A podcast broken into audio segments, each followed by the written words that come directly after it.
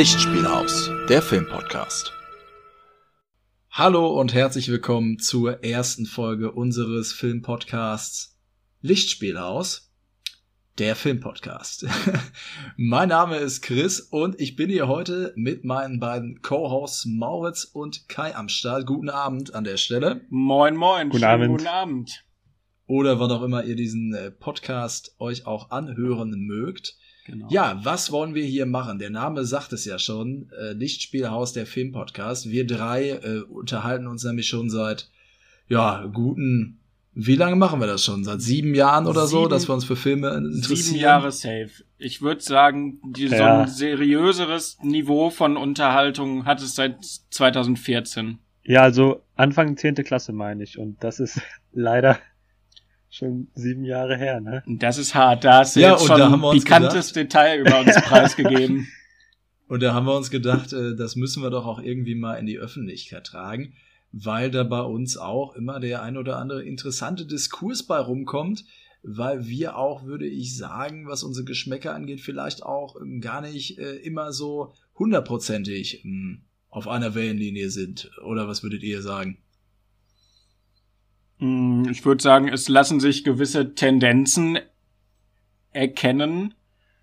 Aber gerade was die Auswahl unserer absoluten Lieblingsfilme angeht, gehen natürlich dann die Geschmäcker nochmal auseinander.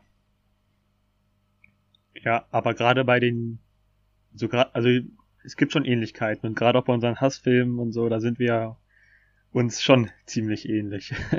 Ja, das ist, das ist wohl wahr. Ähm, aber wir haben ja auch vielleicht da ein bisschen eine ange andere Herangehensweise. Ähm, deswegen haben wir uns auch, damit wir auch euch als Zuhörer repräsentieren können, was denn so unsere Geschmäcker hergeben, uns für die erste Folge ausgesucht. Wir präsentieren euch einfach mal fünf unserer Lieblingsfilme oder sagen wir mal unsere Top 5 Lieblingsfilme tatsächlich, damit ihr sehen könnt, okay, in welche Kerbe können wir denn die drei einfach mal so einordnen. Ja, man muss auch sagen, dass ähm, beim Thema Filmgeschmäcker ihr mich auch viel geprägt habt. Also, also in der 10. Klasse, als wir sozusagen äh, diesen kleinen Filmclub ein bisschen gegründet haben, ähm, hatte ich noch keinen eigenen Geschmack, würde ich behaupten, aber ihr habt mir dann doch einige starke Werke gezeigt und dadurch habe ich dann angefangen, über Filme anders nachzudenken, aber genau, da werde ich dann später noch näher drauf eingehen. Ähm, ich denke auch, dass wir hier in unserer Auswahl doch äh, ein großes Feld abdecken.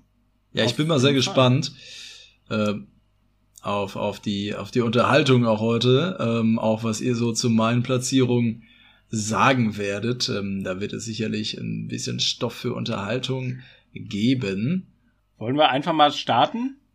Weil das wollen wir einfach mal starten mit das unserem, Gespräch. Ja, ich würde ich würde schon noch ein bisschen auf unser auf unser Konzept eingehen. Also was wollen wir eigentlich mit diesem Podcast in Zukunft machen? Ja, ja. Was in planen Ordnung. wir eigentlich damit so, ne? Ähm, also meine Vision, sag ich mal, ist es ja, wie Maus ja gerade schon gesagt hat, ähm, dass wir ihn auch ein bisschen rangeführt haben an, an ein paar Filme und seinen Geschmack geprägt haben. Ähm, ich hatte eigentlich auch Lust, dass Leute, die sich diesen Podcast anhören, die Film interessiert sind, aber vielleicht noch nicht so ganz ihren Geschmack ausgebildet haben oder ganz viele Werke noch nicht kennen, durch uns auf einige Werke aufmerksam werden und auch hm, vielleicht eine andere Perspektive auf Kino an sich bekommen. Ist das auch was, was ihr unterschreiben würdet oder habt ihr da jetzt ganz andere Ansprüche als ich? Ah, nein, auf jeden Fall. Ich ähm, gehe da total mit in der Vorstellung weil wie ja so ein bisschen angeklungen ist vorhin, ist ja unser Filmgeschmack auch so ein bisschen mit unserer Freundschaft in der Schulzeit so herangewachsen und deswegen finde ich das eine gute Idee, wenn vielleicht einige Leute da Inspiration gewinnen können durch das Hören unseres Podcasts. Ja, und wenn nicht, kann man das immer noch zum Einschlafen nutzen oder so, aber das stimmt schon. Ich bin auch sehr gespannt auf die hm. Aspekte und die Impulse, die ich von euch äh, mitbekommen äh, werde, weil ja, ich habe mir jetzt ja neulich äh, Letterbox aufs Handy geladen und ähm, habe ich gemerkt, dass ich Christophers äh, Filmkenntnisse noch immer unterschätzt habe. Also du hast mehr Filme gesehen als äh, oder und bewertet, als ich, äh, glaube ich, jemals gucken werde. Also ich erwarte da auf jeden Fall einige interessante Aspekte von dir. Ja, danke äh, auf nein, jeden nein. Fall. Ich nehme das jetzt mal als Kompliment. Letterbox für die Leute, die es nicht wissen, ist ein ja, soziales Netzwerk, kann man sagen, ähm, für Filmfans, aber auch für Filmemacher. Da gibt's nämlich auch einige Filmemacher tatsächlich, die da ähm, Profile haben. Ähm, ja, wo man sich über Filme austauschen kann, wo man Kritiken schreiben kann und so weiter und so fort. Könnt ihr euch ja mal gerne angucken im Netz. Ist auf jeden Fall eine sehr coole Seite. Auf jeden und ja, Fall. ich bin da ja auch schon ein bisschen länger aktiv, glaube ich, seit 2016 oder so. Ähm, von daher folgt mir da auch gerne. Mein Name ist da Seehaar. Ähm, die Geschichte, warum ich da so heiße, erzähle ich vielleicht auch noch irgendwann Vielleicht ein anderes ein Mal drauf zu sprechen kommen. Aber ich, Auf jeden äh, Fall. ich ja. denke, wir werden dann auch einfach, wenn die erste Folge Lichtspielhaus erscheint, einfach unsere Letterbox-Profile verlinken. Genau, richtig. Ihr könnt ja auch noch mal kurz eure, eure Namen da nennen. Ihr seid ja bisher noch nicht so aktiv ja. da gewesen, glaube ich. Ne? Ich habe extra ich den Account sagen, erstellt für den Podcast ja. und bin bisher noch gar nicht aktiv geworden, aber werde das natürlich in Zukunft machen. Meine ja. Vision ist es ja, dass der so ein bisschen äh, begleitend ist, ne? Also dass man dann auch verfolgen kann, was wir so gucken, wie wir die Sachen so bewerten und sich da dann vielleicht auch schon auf die Diskussion in den darauffolgenden Folgen äh, freuen kann. Ja, es gibt da ja auch so eine spannende Listenfunktion, dass man sozusagen Filme sortieren kann und dabei habe ich halt auch eben klar gemerkt, dass Filme miteinander vergleichen und bewerten und so ist wirklich extrem schwierig und oft auch gar nicht richtig fair, weil Filme als Kunstwerke ja an sich keinen Wertungen sich beugen müssen sozusagen. Und deswegen will ich auch nochmal einen ganz klaren Disclaimer nochmal nennen. Also wenn wir gleich von unseren Lieblingsfilmen sprechen, dann hätten wir noch andere nennen können oder und die sind, und die Reihenfolge ist auch nicht so entscheidend. Ähm, wir haben die jetzt zwar zwangsweise ort, ein bisschen ordnen müssen, aber zumindest bei meinem Film kann ich sagen, die Reihenfolge bei solchen Filmen festzulegen ist extrem schwer und da darf man jetzt auch nicht äh, die sind, ist auch nicht in Stein gemeißelt. Also ja. wer weiß, wenn man den Podcast in zwei nochmal hört, ob das dann alles noch genauso ist, ne? Ja, absolut. Ja, voll, ja, klar. Voll. Es hat ja, es hat ja auch immer so ein bisschen was Klimaktisches, warum man das dann ordnet, ne? Ähm, also ich würde, ich zum Beispiel gucke mir auf YouTube lieber äh, Top 10 Ranking-Videos an, äh, wo man dann so, warte, was ist Platz 1, als jemand, der einfach nur sagt, ja, jetzt ja. das hier sind 10, so keine Reihenfolge, alphabetisch sortiert.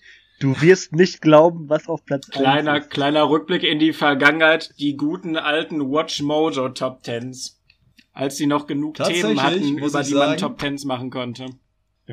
Mittlerweile haben wir so, solche Müllkategorien. Seit Jahren nicht Tatsächlich, mehr Leute, ich, ich glaube, das ist ein richtig guter Einstieg auch schon in hier die, unsere Listen, unsere Top 5, weil mhm ich muss jetzt mal was erzählen. Ich weiß gar nicht, ob ihr das wisst, aber ich bin tatsächlich durch diese Watch Mojo Listen äh, erst so richtig zum Filmfan geworden. Was? Tatsächlich, ja. Mhm. Und zwar, weil ähm, ich irgendwann mal ein großes Interesse hatte für äh, Filme, oder ich fand das einfach spannend, äh, Filme, die halt einen Twist haben. Ein überraschendes Ende. Ja, so, ne? ich erinnere mich ja, ja noch dran, ja an die Phase. Richtig. Und, äh, und das war gar nicht so, also da hatte ich noch kein richtiges Interesse jetzt für das Medium Film an sich. Ich fand es nur einfach cool, wenn es einen geilen Twist gab in einem Film, ne? So wie, bei, dann, so wie, bei, so wie beim Kaufhauskopf ungefähr. Zum Beispiel, wie beim Kaufhauskopf. Der war damals in den Listen noch nicht vertreten. Spoiler doch jetzt noch nicht die Liste. Also, sorry, sorry. Ein schöner Twist ist natürlich immer was Feines, aber Genau, aber das Ding ist halt, äh, dadurch bin ich dann an einen äh, Film geraten durch die Top 10 äh, Twist-Liste von Watch Mojo. Die erste, ich weiß gar nicht, ob die noch online ist, war von 2013 oder so, 2012. Und ähm, da bin ich dann auf einen Film gekommen, über den ich jetzt nur noch ganz, ganz kurz reden möchte, weil er nicht in meiner Top 5 ist, aber es war sehr, sehr knapp. Ich hätte ihn gerne noch reingenommen. Mhm. Ich muss dazu sagen, ich habe mir jetzt alle äh, Filme in meiner Liste, bis auf einen, ähm, weil ich das zeitlich nicht mehr geschafft habe, nochmal angeguckt. Und ähm, der Film hat es leider knapp nicht mehr reingeschafft, aber es war trotzdem der Film, äh, der mich wirklich da reingebracht hat. Und ich glaube, das sieht bei Kai auch ein bisschen ähnlich tatsächlich aus, weil wir ich weiß genau, über welchen Film du sprichst, ja. Es ist natürlich Fight Club. Ach so. Von äh, David Fincher der damals, als ich ihn dann, nachdem ich diese Watch Mojo Liste gesehen habe mit dem besten Twist, dachte ich mir, ach, Fight Cup, den muss ich mir angucken, wenn er einen coolen Twist hat.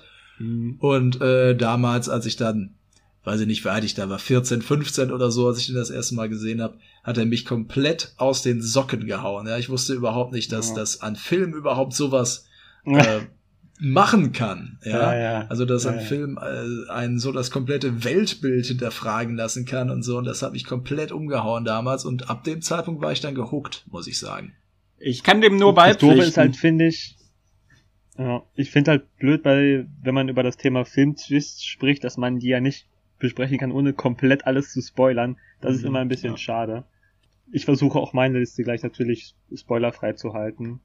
Ja klar, das äh, machen wir. Das machen wir. Das ja, machen wir auf jeden klar, Fall. Das, ja. das wäre das wär, das wär schon gut. oder wenn, gucken, ne? oder wenn nee. sich mal ein Spoiler gar nicht vermeiden lässt, können wir ja vorher eine ausdrückliche ja, Spoilerwarnung ja, rausgeben. Ah ja, genau, genau. Ja, richtig. Aber wir versuchen natürlich nicht zu spoilern. Ähm, was dann tatsächlich ein Spoiler ist, das ist ja auch immer ein bisschen subjektiv. Für viele ist ja auch schon Spoiler, wer da überhaupt mitspielt in einem Film, ne? Ja, das stimmt, ja. ja. Und ich erinnere mich nach, da an diverse Film. Treffen, bei denen wir auch über Filme gesprochen haben. Ja, bei denen ein anderer Kollege von uns sehr gereizt reagiert hat auf das Verraten von Darstellern, die in dem Film mitspielen. Ja gut, aber das war natürlich nur so eine kleine Anekdote, wie ich so da rangekommen bin. Ihr könnt ja auch mal erzählen, wie war das denn eigentlich bei euch so, die Anfänge? Wie habt ihr euch so in den Film verguckt, sag ich mal? Ich, ich, muss, ich muss ehrlicherweise sagen, ich ähm, weiß es nicht mehr. Also, meinst jetzt meine ersten Kontakte mit Film im Allgemeinen oder jetzt in dem, äh, jetzt in dem, in dem späteren pubertären Neu Kontakt. Nee, ich meine, wo, wo ihr das erste Mal dachtet, äh, Film ist einfach ein sehr geiles Medium. Ach so, äh, ganz eindeutig bei meinem Platz eins, ähm, den ich mit euch zusammen damals geschaut habe. Das war eins der ersten, ähm, ja, von unseren Filmclub-Treffen, sage ich jetzt mal, die wir ja, damals okay. ja in ja gut, da wollen wir natürlich noch nicht spoilern. gemacht haben. Nö, spoilere ich auch nicht. Äh, natürlich die Spannung nicht vorwegnehmen, aber das war wirklich das erste Mal, wo ich, wo ich, wo mich ein Film wirklich tag tagelang noch beschäftigt hat. Aber das, das ist natürlich auch immer mal wieder, aber davor sorry. noch nicht. Das, ist natürlich auch besonders, dass dein Platz eins deiner Top 5 Lieblingsfilme aller Zeiten auch gleichzeitig den Grundstein, sag ich mal, für deine Vorliebe oder für deine besondere Leidenschaft für Filme geweckt hat, den Grundstein ja. stellt. Ja. Ja, das ich ist denke, ja bei vielen Leuten so. Ja, ich denke, das bedingt sich halt gegenseitig. Also auf Einerseits klar, man mag Fall. ihn, weil er einen so, weil er einen so berührt hat, aber andererseits berührt er auch, weil er halt einfach, einfach auch gut ist. Das ist ja nicht einfach, einfach nur irgendein Film, den ich jetzt, es ist halt ein unglaublicher Film, deswegen hat er mich so berührt damals, aber das können wir ja be äh, besprechen, wenn es soweit ist, ne? Also ich weiß ich noch, aber, dass das ist bei vielen Leuten so. War ja auch bei mir ähm, auch lange Zeit so, dass Fight Club ja mein Lieblingsfilm war. Ne? Ähm, Kai, wie war das denn bei dir? Ich weiß noch, dass meine Leidenschaft für Filme geweckt wurde dadurch, dass ich ja lange Jahre in einer Theatergruppe als Schauspieler tätig war, mitgespielt habe und ich mir dann in diesem Zusammenhang auch immer gerne Listen angeguckt habe mit besonders grandiosen Schauspielleistungen in Filmen. Und so bin ich dann tatsächlich auf viele großartige Klassiker gestoßen und aber auch relativ schnell auf, auf äh, Fight Club und der hat tatsächlich, und ich erinnere mich, dass wir den ziemlich zeitgleich geguckt haben damals, Chris, bis heute mhm. eine ganz besondere Bedeutung für mich und hat so ein bisschen diese Faszination an dem, an dem Kunstgenre Film geweckt in mir. Ja, auf jeden Fall, muss ich auch sagen. Also, ähm, ich hatte ihn auch ganz, ganz lange noch, äh, kurz bis zum Schluss noch in meiner Top 5 drin gehabt. Ich musste mich dann äh, schweren Herzens von ihm trennen ähm, aber wer, welcher Film ihn dann ersetzt hat, da kommen wir ja jetzt gleich zu. Und ich würde sagen, fackeln wir doch nicht mehr lange. Ich würde sagen, nee, wir komm. beginnen einfach let's, schon mal. Let's get it. Ähm, wir werden, wir werden noch mal kurz, um das zu ähm, noch mal kurz erwähnen, jetzt diese Pilotfolge aufteilen. In dieser ersten Folge sprechen wir jeweils über unsere Plätze ähm, vier und fünf und in der nächsten Folge im zweiten Teil dann eben über unser Treppchen Platz drei bis eins. Ja, exakt. Ja gut, wer möchte denn mal beginnen? Ich lasse euch da gerne. Ich wollte gerade sagen, wir haben gar nicht festgelegt, wer beginnt. Ich würde sagen, äh, Chrissy, leg los, oder? Ja, ich finde das Soll auch. ich anfangen? Ja, tatsächlich. ja. Okay, ja, Ja. gut, okay. Wie ihr möchtet. Ich fange gerne an mit ähm, dem Platz 5 meiner Liste, der tatsächlich ähm, der äh, most recent Film äh, mal äh, ist, um jetzt mal hier gerade einen äh, Anglizismus zu verwenden. Ähm, und zwar ein Film, den ich für den besten Film des letzten Jahrzehnts halte. Ein Film, der tatsächlich auch der einzige Film von meiner Liste ist, den ich im Kino gesehen habe. Ähm, was ein bisschen schade ist, ich hole auch gerne Klassiker im äh, Kino nach. Ähm, kommen wir auch nachher noch zu. Da haben Mauritz, mein Kollege äh, und ich ja auch schon einen großen Klassiker gesehen. Aber dieser Film ist für mich ein Klassiker der Zukunft. Und zwar ist es ein äh, Sequel tatsächlich von einem Film aus den 80er Jahren. Und zwar Blade Runner 2049. Ja, worum es in Blade Runner 2049 geht, ist gar nicht so leicht zu erklären, ohne den ersten Film zu spoilern. Ähm, grob gesagt, es ist, der erste Film war eine Adaption von einem Roman von dem Cypher-Autor äh, Philip K. Dick. Der Roman hieß ähm, Do Androids Dream of Electric Sheep, also träumen Androiden von elektrischen Schafen. Und in dem Film geht es darum, dass äh, im ersten Teil Harrison Ford einen ähm, Polizeibeamten spielt, der Androiden in dem Film äh, Replikanten genannt äh, jagt, die quasi ihrer eigentlichen Bestimmung nicht mehr nachgehen wollen und ähm, die in Anführungszeichen in den Ruhestand versetzen soll. Und ähm, der zweite, der erste Film spielt im Jahr 2019, also ist tatsächlich jetzt aus unserer Perspektive auch schon in der Vergangenheit. Und der zweite Film eben 30 Jahre später im Jahr 2049. Ja, der zweite Film hatte Ryan Gosling in der Hauptrolle und ist für mich einfach ein, ein Werk, wo ich sagen muss, als ich den das erste Mal geguckt habe, war ich ein bisschen, ein bisschen stolz fast auf die Menschheit, dass so ein Werk überhaupt noch existieren kann in unserer heutigen Zeit, um das mal so zu sagen. Und zwar, ähm, weil das ein, ein Blockbuster ist, zumindest vom Budget her, der eine unfassbare Tiefe, wie ich finde, besitzt, aber auch eine, ja, mich auch ganz, ganz tief berührt irgendwo. Ähm, und für mich muss ich sagen, wir kommen gleich noch zu einem Film auf meiner Liste oder in der nächsten Folge eher gesagt, ähm, wo ich sage, das ist der am besten gedrehte Film.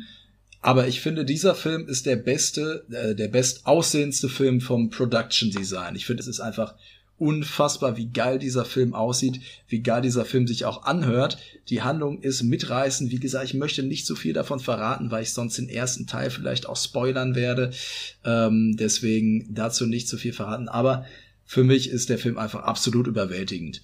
Ähm, was ich immer so an Rückmeldungen höre, ist, dass es eigentlich nur zwei Lager gibt zu diesem Film. Einmal die Leute, die sagen, das ist ein absolutes Meisterwerk, ein Must-See. Ähm, und dann die Leute, die den äh, total langweilig finden. Und ähm, dazu kann ich nur sagen, der Film ist langsam, er ist langsam erzählt, weil er sich Zeit nimmt für die Charaktere, für die Gefühle und so weiter. Aber er ist auf gar keinen Fall langweilig, zumindest für mich nicht. Ähm, aber da streiten sich die Lager. Ich bin auf jeden Fall ähm, in dem Lager, das sagt, Blade Runner 2049 ist ein Meisterwerk und äh, ja, mein Platz 5 meiner Lieblingsfilme. Würdest du denn sagen, dass man den ersten, also den Vorgänger quasi gesehen haben muss, um den zweiten zu äh, gucken? Ich finde, ähm, ich habe mir den Film tatsächlich heute nochmal angesehen, Ach krass. weil ähm, ich ja ein bisschen mit mir selbst noch im, im Hadern war, ob ich den jetzt in meine Liste nehme oder eben äh, Fight Club. Mm, Und ich finde, man sollte den ersten gesehen haben. Ich finde, der erste Film ist auch ein Meisterwerk. Also ich finde den zweiten etwas besser. Aber Mhm. ähm, der erste ist auch ein Meisterwerk, den sollte man sowieso gesehen haben. Man kann den Plot einigermaßen verstehen, wenn man den ersten nicht gesehen hat, weil man am Anfang so ein paar, ja, Star Wars ähnlich zu sagen ist jetzt schwierig, aber so ein paar Title äh, Rolls halt sieht, wo halt steht, was quasi passiert ist. Aber ich finde, allein um die äh, Charaktere, die auch hier wiederkehren, ähm, teilweise ähm, kennenzulernen und so weiter, muss man den ersten eigentlich schon gesehen haben. Also gleich eine Doppelempfehlung hier an der Stelle. Aus welchem Jahr ist der? Ist der von 2016? Der ist von 2017. Ja. Ah ja. Äh, das ist ja der letzte, letzte Film gewesen von Denis Villeneuve. Ähm, 2016 hat er ja noch Arrival gemacht. Mhm, genau. Und ähm, Denis Villeneuve wird jetzt auch dieses Jahr ja den heiß erwarteten äh, Dune rausbringen. Allerdings. Dieses Jahr. Ne? ja. Ähm, und von daher, ähm, Ist ja auch ein Remake, ne, oder? Dune? Ja, ist ne? eine, eine Neuauflage, ja. Ja. Also nicht richtig ein Ja. Remake, aber. Also so wie, so wie damals mit Mad Max ungefähr, ne? Ja. Nee. Nee. genau. Nee, weil Mad Max ja nicht auf irgendwas basiert. Also Dune ist ja ein Buch. Ja, gut, das stimmt, ja. Ja gut, da kenne ich mich äh, nicht so aus. Auf jeden Fall, Also, Chris, ihr habt den, ihr habt den Film beide nicht gesehen. Nee, tatsächlich ich bin ja, nicht. Ja, ich bin ja auch großer Sci-Fi-Fan, aber irgendwie Ja. ist der mir vorbeige äh, vorbeigelaufen. Gibt's den denn auf den aktuellen Portalen, die man so hat, oder? Äh, Der ist tatsächlich auf Netflix verfügbar. Ach, Aber der, der erste auch? Nee, da bin ich ein bisschen sauer auf Netflix, dass sie Ja, den das rausgebracht haben da und den Immer auf ersten Netflix, Teil. ne? Da werden Eben immer so nicht. gute Filme wieder rausgenommen. Die haben auch, äh, früher konntest du da auf den Partner 1 und 2 sehen, ist auch wieder, auch wieder rausgenommen. Ja, das aber ist jetzt kannst du die tragisch, ganzen ja. Schweighöfer-Filme wieder alle anschauen. Das ist, das ist wirklich, ja, tragisch, kann man nicht anders sagen. Ich habe Ja, tatsächlich den gesagt, Blade Runner auch noch mal- 2049 auch noch nicht gesehen, obwohl ich seit Jahren die Steelbook-DVD des ersten Teils bei mir im Regal stehen habe und den Ach, gefühlt immer wieder aufschiebe zu gucken, aber ich möchte dann schon eigentlich den ersten zuerst schauen und dann in den vollen Genuss des zweiten kommen. Aber ist bisher noch nicht passiert. Ja, klar, Vielleicht schaffe ich das ja im Laufe des Podcasts nochmal. Ja, würde mich auf jeden Fall freuen. Dann können wir da auch ein bisschen ähm, inhaltlich, äh, inhaltlich tiefer gehen darüber reden. Und du liegst uns ja jetzt auch wirklich Ähm. schon seit Jahren in den Ohren, wie grandios du den findest, dass das der beste Film der 2010er Jahre ist, der Top 5 deiner Lieblingsfilme aller Zeiten. Also ich glaube, da haben wir einiges nachzuholen, Mauritz. Ja, aber das hört man von vielen äh, Seiten, also auch diverse YouTuber, die sich mit Filmen beschäftigen und so. Also ich habe wenig Kritik über den Film bis jetzt gehört. Ich, ich weiß nicht, warum ich den noch nicht geguckt habe. Das ist, ich weiß es echt nicht. ja, vielleicht liegt es daran, dass man den Zugang zu dem ersten Teil eben noch nicht hatte, ne?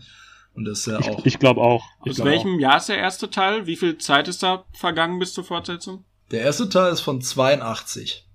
Ja, ist schon ordentlicher Generationssprung. Also, äh, Dann liegen ja auch 35 fast- Jahre. Auch. Ja, das, dann liegen ja auch 30 Jahre zwischen den beiden Teilen. Das ist ja eigentlich ganz witzig. Ja, richtig, genau. Aber Harrison Ford ist im, äh, ich, ich glaube, das ist kein Spoiler, das zu sagen. Harrison Ford ist im Streitbarer Punkt. 2049 auch wieder dabei.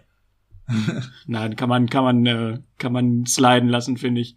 Und ist ich denn find, Ryan Gosling äh, auch im ersten dabei? Bitte? Ist denn Ryan Gosling auch im ersten Teil mit dabei? Äh, vielleicht als Säugling. Kam mir Irgendwo versteckt in irgendeinem Schotte. Ja, das ich glaube krank. ja. Das ist Kann doch man so ein Easter Egg. Die haben den, die haben den damals haben die den schon platziert, damit die in 30 Ja, Jahren ja. das Sequel dann drehen können. So genial. äh, Oder musst du ist so George, Scott. George Lucas-Style wieder im Nachhinein nochmal einfügen, so mit irgendeiner DVD-Digital-Version. Ja. Genau. Leute, fact-checkt das doch bitte gerne und schreibt uns dann auf unseren Letterboxd-Account. Genau. Ja. Ähm, ja, aber ich muss auch noch mal, äh, um abschließend noch was zu meinem Pick zu sagen, bevor ich jetzt so lange darüber laber, ähm, auch wirklich eines der besten Kinoerlebnisse meines Lebens, weil ähm, das war, ähm, da hatte ich, hatte ich eine Vorlesung gehabt in der Uni vorher und das war, glaube ich, dann ja so in der Mittagspause, so um 14 Uhr oder so, als ich den geguckt habe. Und es war wirklich niemand sonst in diesem Kinosaal. Und es war so geil, diesen Film da zu sehen. Äh, Wahnsinn. Also ähm, eine unfassbare Erfahrung. Und ich finde, das ist auch ein Film, den solltet ihr auf der größten möglichen Leinwand gucken. Ähm, also, also nicht, nicht auf dem iPhone. Also nicht auf dem iPhone würde David Lynch sagen. Grüße an David Lynch an dieser Stelle. Ja. Grüße an David Lynch, über den reden wir nachher auch noch. Aber Über den reden wir sicherlich euren. in einzelnen kommenden Folgen noch im Detail, kann ich mir vorstellen. Mit Ja. Sicherheit. Und hoffentlich über äh, De- Denis Villeneuve auch, äh, denn der hat auch viele andere tolle Filme gemacht. Ja. Da werden wir auch noch mal drüber reden. Auf jeden Fall. Dann mach ich einfach mal weiter, ne, oder Kai? Ja, auf jeden Fall gerne. Ja, bitte. Ich bin gespannt. Jo, mein, mein fünfter Platz geht an Reservoir Dogs, auf Deutsch Wilde Hunde von Tarantino aus dem Jahr 1992. Und man muss sagen, Tarantino ist ja wirklich ein, ähm, heute noch gefeierter Regisseur, der ja jetzt schon quasi Kult ist. Was heißt quasi? Er ist Kult. Und das war ja tatsächlich sein allererster Film, ähm, den er mit einem erschreckend geringen Budget gedreht hat. Also, die hatten Für so wenig ersten Geld. Film war das ja gar nicht so gering. Ja, das stimmt, aber es war so gering, dass Steve Buscemi, Buscemi, ich weiß es bis heute nicht, Bush- äh, musste seine eigene, der, hat, die- der hat ja, trägt ja im Film einen Anzug und hat einfach seine eigene dunkle Jeans angezogen, weil die hatten kein, kein Budget mehr für ein Kostüm. Hm. Und auch Harvey Keitel, der auch bei der ähm, Investition stark mit drin hing, Mhm. ähm, hat auch äh, seine eigenen, seinen eigenen Anzug getragen. Aber genau, worum geht's eigentlich? Ähm, das ist quasi ein ganz klassisches, äh, klassischer Heist-Movie, also ne, eine Bande von Verbrechern möchte einen Raubüberfall durchziehen. Dabei geht aber einiges schief, das kann man schon mal vorweg sagen. Und der Film spielt quasi direkt danach. Ähm, ja, die Story ähm, entfaltet sich ganz schön, weil der Film immer wieder ganz nette Zeitsprünge drin hat und ähm, du merkst den Film wirklich an, dass die jetzt keine Milliarden zur Verfügung hatten. Also es sind wenige Drehorte, nicht so viele Effekte und ähm, der Film hängt von den Schauspielern ab. Und man muss dann sagen, die liefern in dem Film wirklich äh, eine gute Leistung ab. Wie gesagt, gerade Harvey Keitel und Steve Buscemi tragen den Film wirklich, wirklich gut. Ähm, was ich jetzt im Film so mag, ist einfach, dass dieses Tarantino-mäßige ist da einfach komplett in seiner Essenz drin. Also dieses coole Dialoge, brutale Action, immer perfekt passende Musik. Ähm, das ist da noch richtig original. Also ich persönlich finde bei den neuen Tarantinos ist auch dieses Gefühl so ein bisschen, hey, das ist jetzt cool, weil das ist ja Tarantino. Und das ist da halt einfach noch, wie in Pulp Fiction, einfach, einfach, dieses, da ist dieser ganze Kult erstmal so ein bisschen entstanden damals. Übrigens, Fun Fact, Mr. Blond ist ja angeblich der Bruder von Vincent Vega, der, der dann in Pulp Fiction mitspielt. Ähm, und was auch ganz interessant ist, ich habe letztens mal ähm, die erste Folge von Haus des Geldes geguckt, die ja eine, die ja auch sehr erfolgreich jetzt war in den, in den letzten, letzten Jahren. Und das ist, kann man so ein bisschen als die Vorlage bezeichnen, weil da auch alle Verbrecher haben halt Spitznamen, in dem Fall eben sind das äh, Farben, also Mr. White, Mr. Pink, Mr. Blond, etc. Und äh, gibt es einige Ähnlichkeiten. Das ist ganz witzig zum, zum Gucken. Man muss sagen, was bei dem Film ein bisschen schade ist, der hat Aber jetzt. bei Haus des Geldes, die ja äh, nach da haben, Städten die, benannt da haben die ne? Städte, genau, genau, gut. Die, das konnte nicht so einfach klauen, aber äh, die Spoiler. Szene ist wirklich echt ähnlich. Da ist auch der, da ist auch der Mentor, ja, das erfährt man in der ersten Folge, ist auch der Mentor, steht vorne, erklärt das alles. Ähm, ja, ein bisschen schade beim Film ist, ich finde, der Wiederschauwert ist eher mäßig. Ähm, aber abgesehen davon kann man dem Film eigentlich nicht viel, nicht viel vorwerfen. Also der hat einfach dieses, dieses Tarantino-mäßige etabliert. Also das habe ich vorher noch nie irgendwo in einem Film gesehen. Bei Tarantino ist ja oft so, da werden immer diese, diese Dialoge gelobt und ich glaube, das Besondere an denen ist einfach oft, das sind Dialoge, die einfach mit der Handlung an sich nichts zu tun haben. Also gerade die Öffnungsszene, die erst im Nachhinein gedreht wurde, wo die im Café sitzen und frühstücken, ist ja sehr legendär und äh, geht's ja um, um Like a Prayer von, äh, nee, Like a, like a Virgin von, ähm, Ja. von Madonna. Ähm, und die labern und es trägt zur Handlung nichts bei. Es ist zwar ein gutes Foreshadowing, was ich jetzt äh, schon mal sagen kann, aber ohne jetzt natürlich irgendwas zu spoilern. Ähm, ja, es ist wie gesagt, einfach ein, ein Tarantino in seiner Reinsform und ähm, den kann ich auf jeden Fall bedenkenlos jedem, jedem empfehlen. Weil ich finde, das geringe Budget ist quasi auch so ein bisschen seine größte Stärke, weil sich Tarantino stark aufs Wesentliche konzentriert. Also es ist kein großes Schnickschnack, es ist wirklich packende Dialoge und eine Handlung, das Pacing ist, ist wirklich gut, tolle Charaktere, gut gespielt und ähm, der hat mich nachträglich sehr beeindruckt und ist auch bis heute mein Lieblings-Tarantino, was äh, nicht viele teilen, muss man sagen. Ja, das stimmt, ja. Ja, das ist wahr. Ja, danke Mauritz. Also, äh, Finde, du hast mit deiner, Ja, also mit Fall. deiner Wahl einen Film äh, gewählt, den sehr viele auch als Klassiker empfinden werden. Und vermutlich gerade unter den Tarantino-Freunden werden dir da viele zustimmen. Ja, Obwohl- aber ähm, um nochmal auf das auf das Letterboxing, ja, äh, in Chrissys Letterbox Tarantino-Liste ist der sehr weit hinten, ne? Sehr weit hinten sogar. ja, das ist richtig. Aber man muss auch sagen, Tarantino ist ja auch ein toller Regisseur, der hat ja eigentlich nie einen schlechten Film gemacht, würde ich behaupten. Auf keinen Fall. Und ähm, deswegen ist es ja immer sehr streitbar, ähm, wie man die dann am Ende rankt. Ich finde auch, das ist ein guter Film. Ähm, und ich kann auch nachvollziehen, warum du den so gerne magst. Du sagst ja, eigentlich findest du das ja sogar gut, dass man, dass das Budget da noch nicht so hoch war, weil dann ja quasi diese, dieses aufgeplusterte Tarantino macht sich selber nach oder es ist zu drüber äh, mit dem Stil ja, ja. dann noch nicht vorkommt. Ja, äh, kann man auf jeden Fall so sehen, kann ich nachvollziehen. Ich habe immer mir so ein bisschen gedacht, man merkt, dass er vom Budget noch ein bisschen limitiert ist, halt eher so in dem Film. So habe ich das immer Fall. gesehen. Auf jeden Fall. Also, wusstest du, es, wusstest dass du, dass, er noch nicht äh, ganz das machen kann, was er machen wollte, weil man ja auch tatsächlich die Action-Szenen ja gar nicht sieht eigentlich, ne? Ja, ja, klar. Also man kann sich sicher sein, also wenn man, wenn er mehr Geld gehabt hätte, dann wäre die Über, die, der Über, Überfall selber wäre auf jeden Fall auch mit dabei gewesen. Da kann ja. man von ausgehen. Ähm, ja. Lustigerweise wollte Tarantino erst selber Mr. Pink spielen. Der hatte eine sehr tragende Rolle.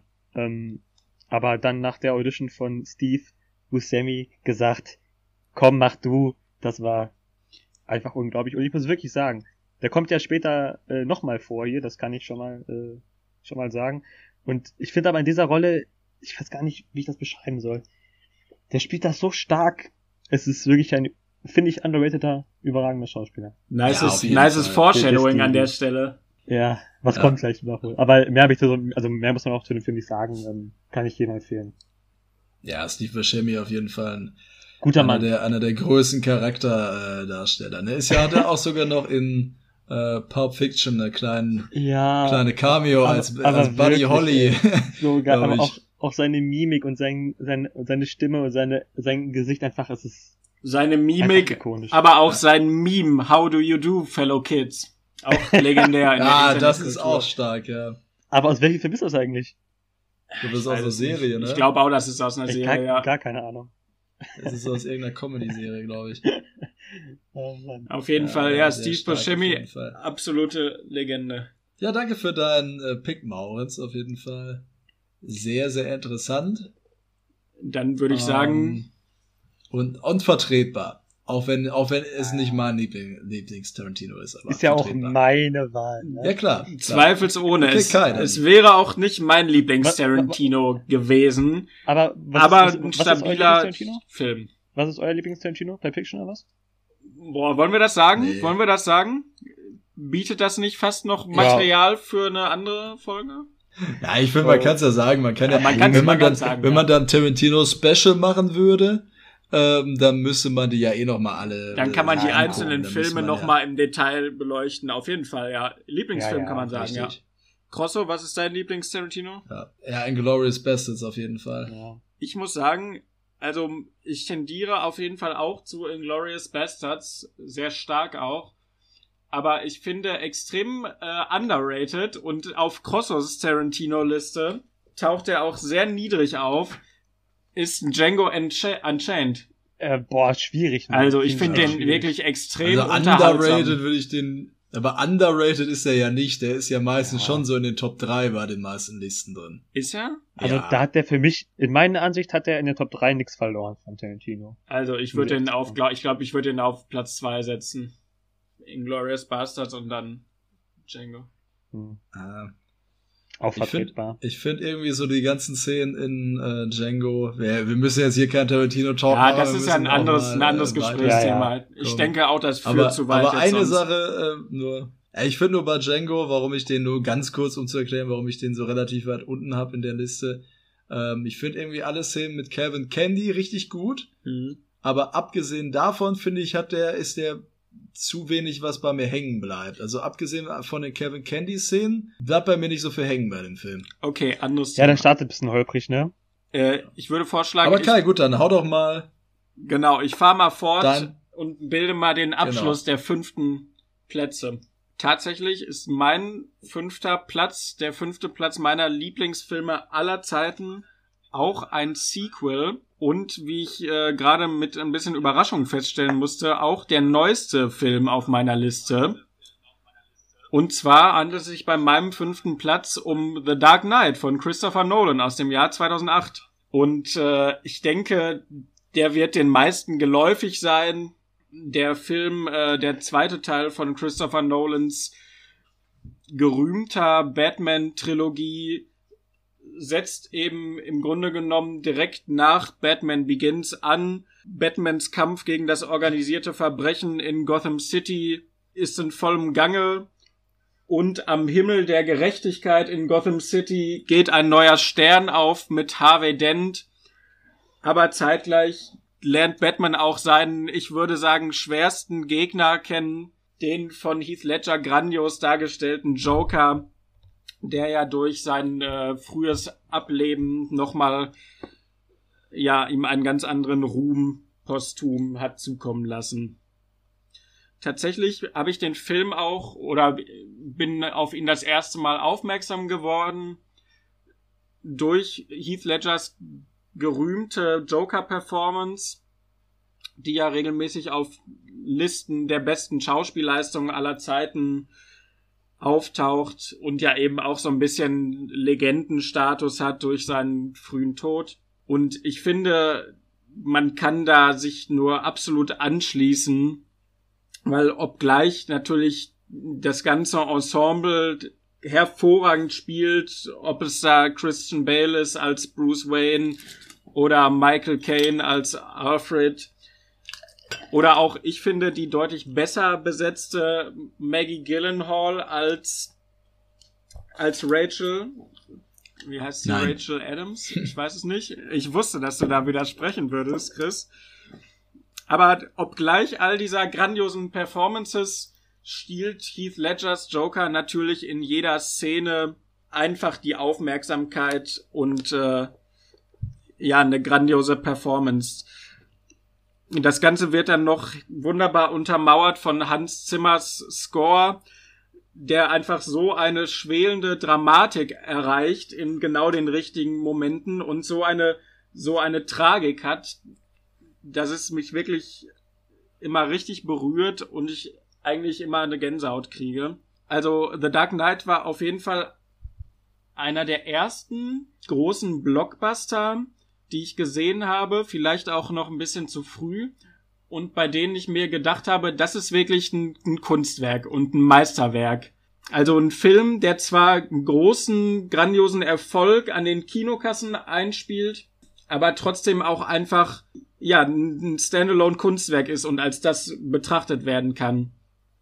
Ich habe den auch Ja. extrem häufig gesehen. Also ich habe den bestimmt sieben, acht Mal komplett gesehen und konnte zu meinen Höchstphasen, so zu Schulzeiten, auch einige Dialoge flüssig mitsprechen, weil ich natürlich auch immer gerne so in meinem Zimmer irgendwie Heath Ledgers Joker nachgespielt habe. Und äh, ja, The Dark Knight für mich Stark. einfach ein ganz grandioser Superheldenfilm. Ich finde auch, boah, jo, der ist 13 Jahre alt, der wird dieses Jahr 13 Jahre alt, ne? Krank. Absolut, ja. Krank. Also auch Ja. nach seinen 13 Jahren finde ich absolut der Maßstab für alle düsteren Superheldenverfilmungen. Ich finde, keine Marvel-Verfilmung kommt da auch nur im Ansatz dran, kann dem das Wasser Ach. reichen. Junge, Das ist natürlich auch nicht nennst. der Anspruch der Marvel-Filme, Aber, aber es trotzdem, war ja schon ein bisschen, ja, es war ja schon äh, ein bisschen auch der der ähm, Startschuss für die ganzen Superheldenfilme, die danach auf jeden Auf- Fall. auf Der hat die jeden komplett Fall. in den Mainstream halt eingeführt. aber ne? was für Vorher- Also im selben Jahr war ja, glaube ich, noch der erste MCU-Film, Iron Man, ne? Ne, ich, Ähm, ist der nicht von aber- 2007. war, im aber- Jahr, war im Jahr davor oder nach? ich meine, der ist von Nee, Iron 2007. Man ist aus dem selben Jahr. Ach, krass. Nee, der ist aus dem selben Jahr, der ist von Ach 2008. krass. ja, ich war Ja, aber noch nicht man- ganz also fertig kann mit man meiner Ausführung, vergleichen, Leute. ne? Ja, okay, es tut uns leid. Ähm, ich wollte noch Nee, sagen. Ja, der Maßstab für alle Superheldenverfilmungen.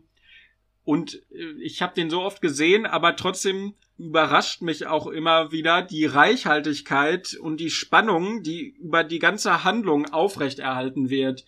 Also da sind gefühlt so viele Szenen, wo ich immer wieder denke, ach ja, das gab's ja auch noch, das ist ja auch so grandios. Und deswegen ist das für mich einfach ein ganz besonderer Film, der für mich eine ganz große Bedeutung hat als Film und auch in gewisser Weise eine Tür geöffnet hat in die Filmwelt.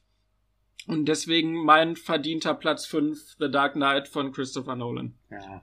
Ja, ist stark.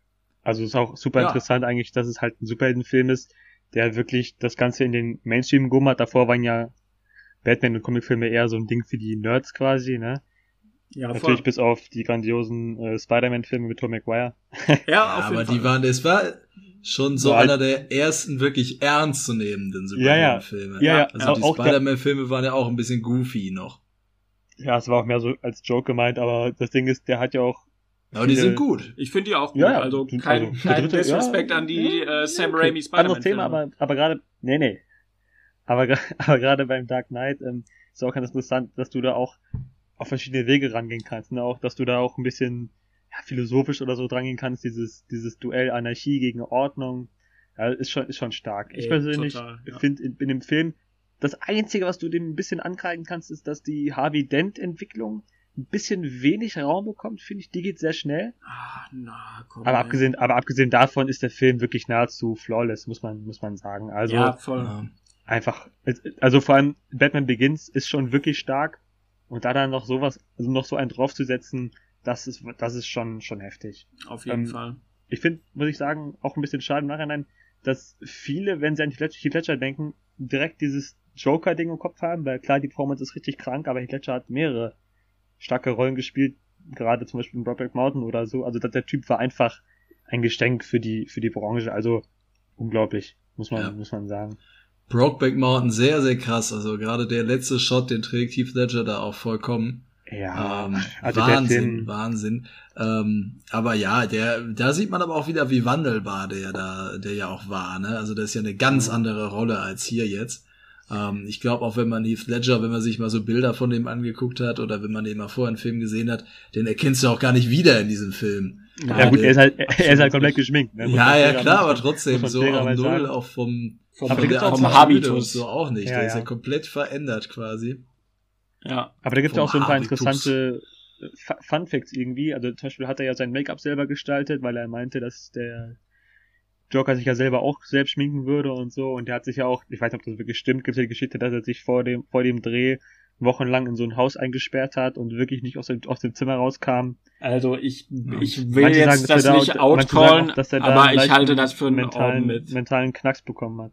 Ich, aber ich traue es ihm zu. Also, Ja, ich glaube, das weil so diese. Schauspielleistung, Ja, ich finde auch, das hat so so ein bisschen was, ähm, ich weiß nicht, ob ihr euch erinnern könnt, bei dem letzten Ja, großartigen äh, Film Suicide Squad. ja War es ja ja. auch so, dass da bei dem, bei dem Jared Leto äh, Joker im Mhm. Vorhinein so gesagt wurde, der ist komplett wahnsinnig, Jared Leto, der schickt seine Pisse an die Crew und sowas. Ja, aber da weiß man Und halt, so dass er das wirklich gemacht ja, hat. okay, okay. Weil Jared Leto da einfach sich wie ein Kleinkind verhalten hat. ja, ich meine, nee, ist, der ist, ist halt einfach wahnsinnig geworden, Alter. ist halt auch bitter halt, wenn du halt der neue Joker bist und du folgst halt auf Heath Ledger. Oh, Ja, aber Schrägstrich, Suicide äh, Squad, wir müssen äh, ja, also wir, wir reden über die Lieblingsfilme, da möchte ich Suicide Squad gar nicht hören eigentlich. Nein, Sch- Schrägstrich Äh. Mark Hamill als der animierte Joker ist auch immer hochgelobt, äh, wenn du dann als ja, okay, weiß auch nicht, wie wir jetzt auf Suicide Squad gekommen sind, das stimmt schon. ja, es ist Aber eine sehr prestigeträchtige Rolle. Aber, aber eigentlich kannst du, du kannst auch Jared Leto eigentlich keinen großen Vorwurf machen, so, weil der Film ist halt einfach Müll, so. Also, das liegt, jetzt- liegt jetzt nicht an ihm, ne? Das stimmt Aber- schon, aber, aber- ähm, seine Performance war ein bisschen awkward. Aber Jared Leto ist auch in Blade Runner 2049, spielt er Oh. auch mit. Ähm, und in Fight Club, also in beiden Filmen, die ich Stimmt. bisher hier als meine Lieblingsfilme erwähnt habe. Also äh, hier möchte ich nicht Jared Leto haten. Überrepräsentation Jared Leto an dieser Aber- Stelle. Kommt er dann auch in deinem Platz 4 vor, Chrissy? Äh, da kommt er nicht vor, aber bevor ich darauf komme, wollte ich noch mal zwei, drei Sätze zu Dark Knight sagen. Bitte. Ähm, äh, erstmal, äh, was du gerade gesagt hast, dass mit dem, wenn man den Film wieder guckt und ähm, dann bei so vielen Szenen merkt, das war ja da auch noch drin. Das stimmt auf jeden Fall. Das ist bei mir auch immer wieder so, wenn ich den gucke. Da, man denkt sich so oft, ach ja, das war ja auch noch so eine geile Szene und da sind irgendwie so viele geile Einzelstücke drin, die auch noch so gut zusammengefügt wurden äh, zu Ja. einem einfach fantastischen Film. Für mich, obwohl ich Memento liebe, also Memento ist für mich äh, auch ein Meisterwerk, aber trotzdem finde ich, glaube ich, Dark Knight ist der beste Christopher Nolan Film da. Ja, da kann ich man, ich d'accord. denke, kann man, kann man so stehen lassen, die Aussage, ja. Äh, Rachel Dawes heißt sie übrigens, Ah, Rachel Dawes, okay. weil du eben äh, Rachel äh, Adams äh, sagtest. Ja, ja, da Aber ja, nee, da finde ich, da, da finde ich aber, Da finde ich aber hier ähm, Dings Cruise, wie heißt sie mit Vornamen? Äh, Katie Holmes heißt sie. Katie Holmes. Dings Äh, Cruise. finde ich, finde ich aber dann nur, doch noch etwas stärker in. Liebe äh, Grüße an Katie Holmes in, an der Stelle, ne? Batman Begins. Ja. Ja, ich finde, ich Also fand Maggie Einzige, Gyllenhaals, ich ich, fand Maggie. Gyllenhaals Performance äh, stärker. Vielleicht auch, weil einfach die Figur eine, eine wichtigere Rolle einnimmt für die Handlung. Ach, kein Plan. Ich finde die, Ja. ich finde die, ich finde die geben, also die tun sich nicht viel. Also Nein, das auf jeden ich Fall. gucke den. Film, also ich sehe das doch genauso. Ich dachte, du wolltest noch einen sexistischen Kommentar ablassen. nee, da, sowas gibt's bei Okay. mir nicht. Nein, das Okay. geht nicht. Na Das, gut. Ja, sowas findet im Podcast nicht statt. Dann, Nein, nein. nee. Wo, wobei Chrissy ganz am Anfang, ich wollte erst was sagen, hat Hörer gesagt und nicht Hörer und Hörerin. Ne? Da wollte ich erst da reingrätschen, aber ja, wenn, wenn, wenn, ihr- wenn du schon so kommst, dann äh, Alle- pack ich das doch aus. Alle Personen, die Alles den gut. Podcast hören, Natürlich dürfen auch- sich angesprochen Okay. fühlen. Genau, wir grüßen, genau, wir grüßen, wir grüßen auch alle Hörerinnen und alle Hörer. Genau. Nein, nein. Wollen wir fortfahren mit den Wir- vierten wir Plätzen? wieder ab. Ich wollte, ich wollte gerade sagen, Chrissy, hau mal deinen, Wir machen, ich mache einfach weiter, würde ich sagen. Mach einfach Ja. weiter. oder? Ja. Mein äh, Platz 4. Wir kommen gerade von dem neuesten Film äh, von meiner Liste, von Blade Runner 2049, zu dem ältesten Film meiner Liste. Und ich habe immer so ein bisschen geguckt, dass ich mh, ein bisschen Represent äh, reinbringe. Also, dass alle Filme ähm, einen bestimmten Teil meines Geschmacks so ein bisschen repräsentieren. Und ähm, da habe ich mir überlegt, ich brauche noch einen von diesen großen äh, Klassikern, also von, von diesen auch Kritiker, Lieblingen, wo man sagt, das ist einer der besten Filme, wo auch Kritiker da mit d'accord sind und so. Ähm, da brauche ich auch einen von mit drin. Und ähm, da ist mein, ähm, meine Entscheidung gefallen auf einen Film von Alfred Hitchcock und zwar auf äh, Vertigo. Deutscher Nebentitel aus dem Reich der Toten. Äh, deutsche Nebentitel sind ja immer so eine Sache. Da hatte ja auch Mautz gerade schon äh, Reservoir Dogs Nebentitel. Wilde Hunde war es, glaube ich, ne? Aber, wobei, der, ich finde, der geht sogar noch. Ja, ich finde der Nebentitel hier von Vertigo, den finde ich eigentlich sehr, sehr geil. Also aus dem Reich der Toten ein ziemlich cooler Nebentitel, ähm, weil der eigentlich ähm, den, den Zuschauer ein bisschen, also was das Genre des Films angeht, ähm, ein bisschen, ja, ich würde nicht sagen an der Nase herumführt oder in die Irre führt, aber ähm, es ist ein bisschen äh, mehr Ambiguität dadurch drin, durch diesen Nebentitel. Ich finde, das klingt einfach interessanter, wenn man den liest, obwohl auch Vertigo ja schon ein ziemlich cooler Titel ist. Ähm, Vertigo ist ja das äh, Schwindelgefühl. Ähm, und ja, darum geht es auch in diesem Film. Dieser Film fühlt sich auch an wie ein einziges Schwindelgefühl, wie ähm, Wolfgang M. Schmidt mal äh, treffend sagte, die Filmanalyse auf YouTube. Eines unserer Vorbilder übrigens, äh, Shoutout an den Kollegen an der Stelle. Ist auch übrigens sein Lieblingsfilm, wie er ja neulich mal in einem Video vorgestellt hatte. Wahnsinn. Ach. Und bei mir ist er auf Platz 4. Worum Nein. geht es denn in diesem Film? Es geht um ähm, Scotty, Scotty Ferguson, der eigentlich äh, mit richtigem Namen John heißt. Scotty ist ein Spitzname.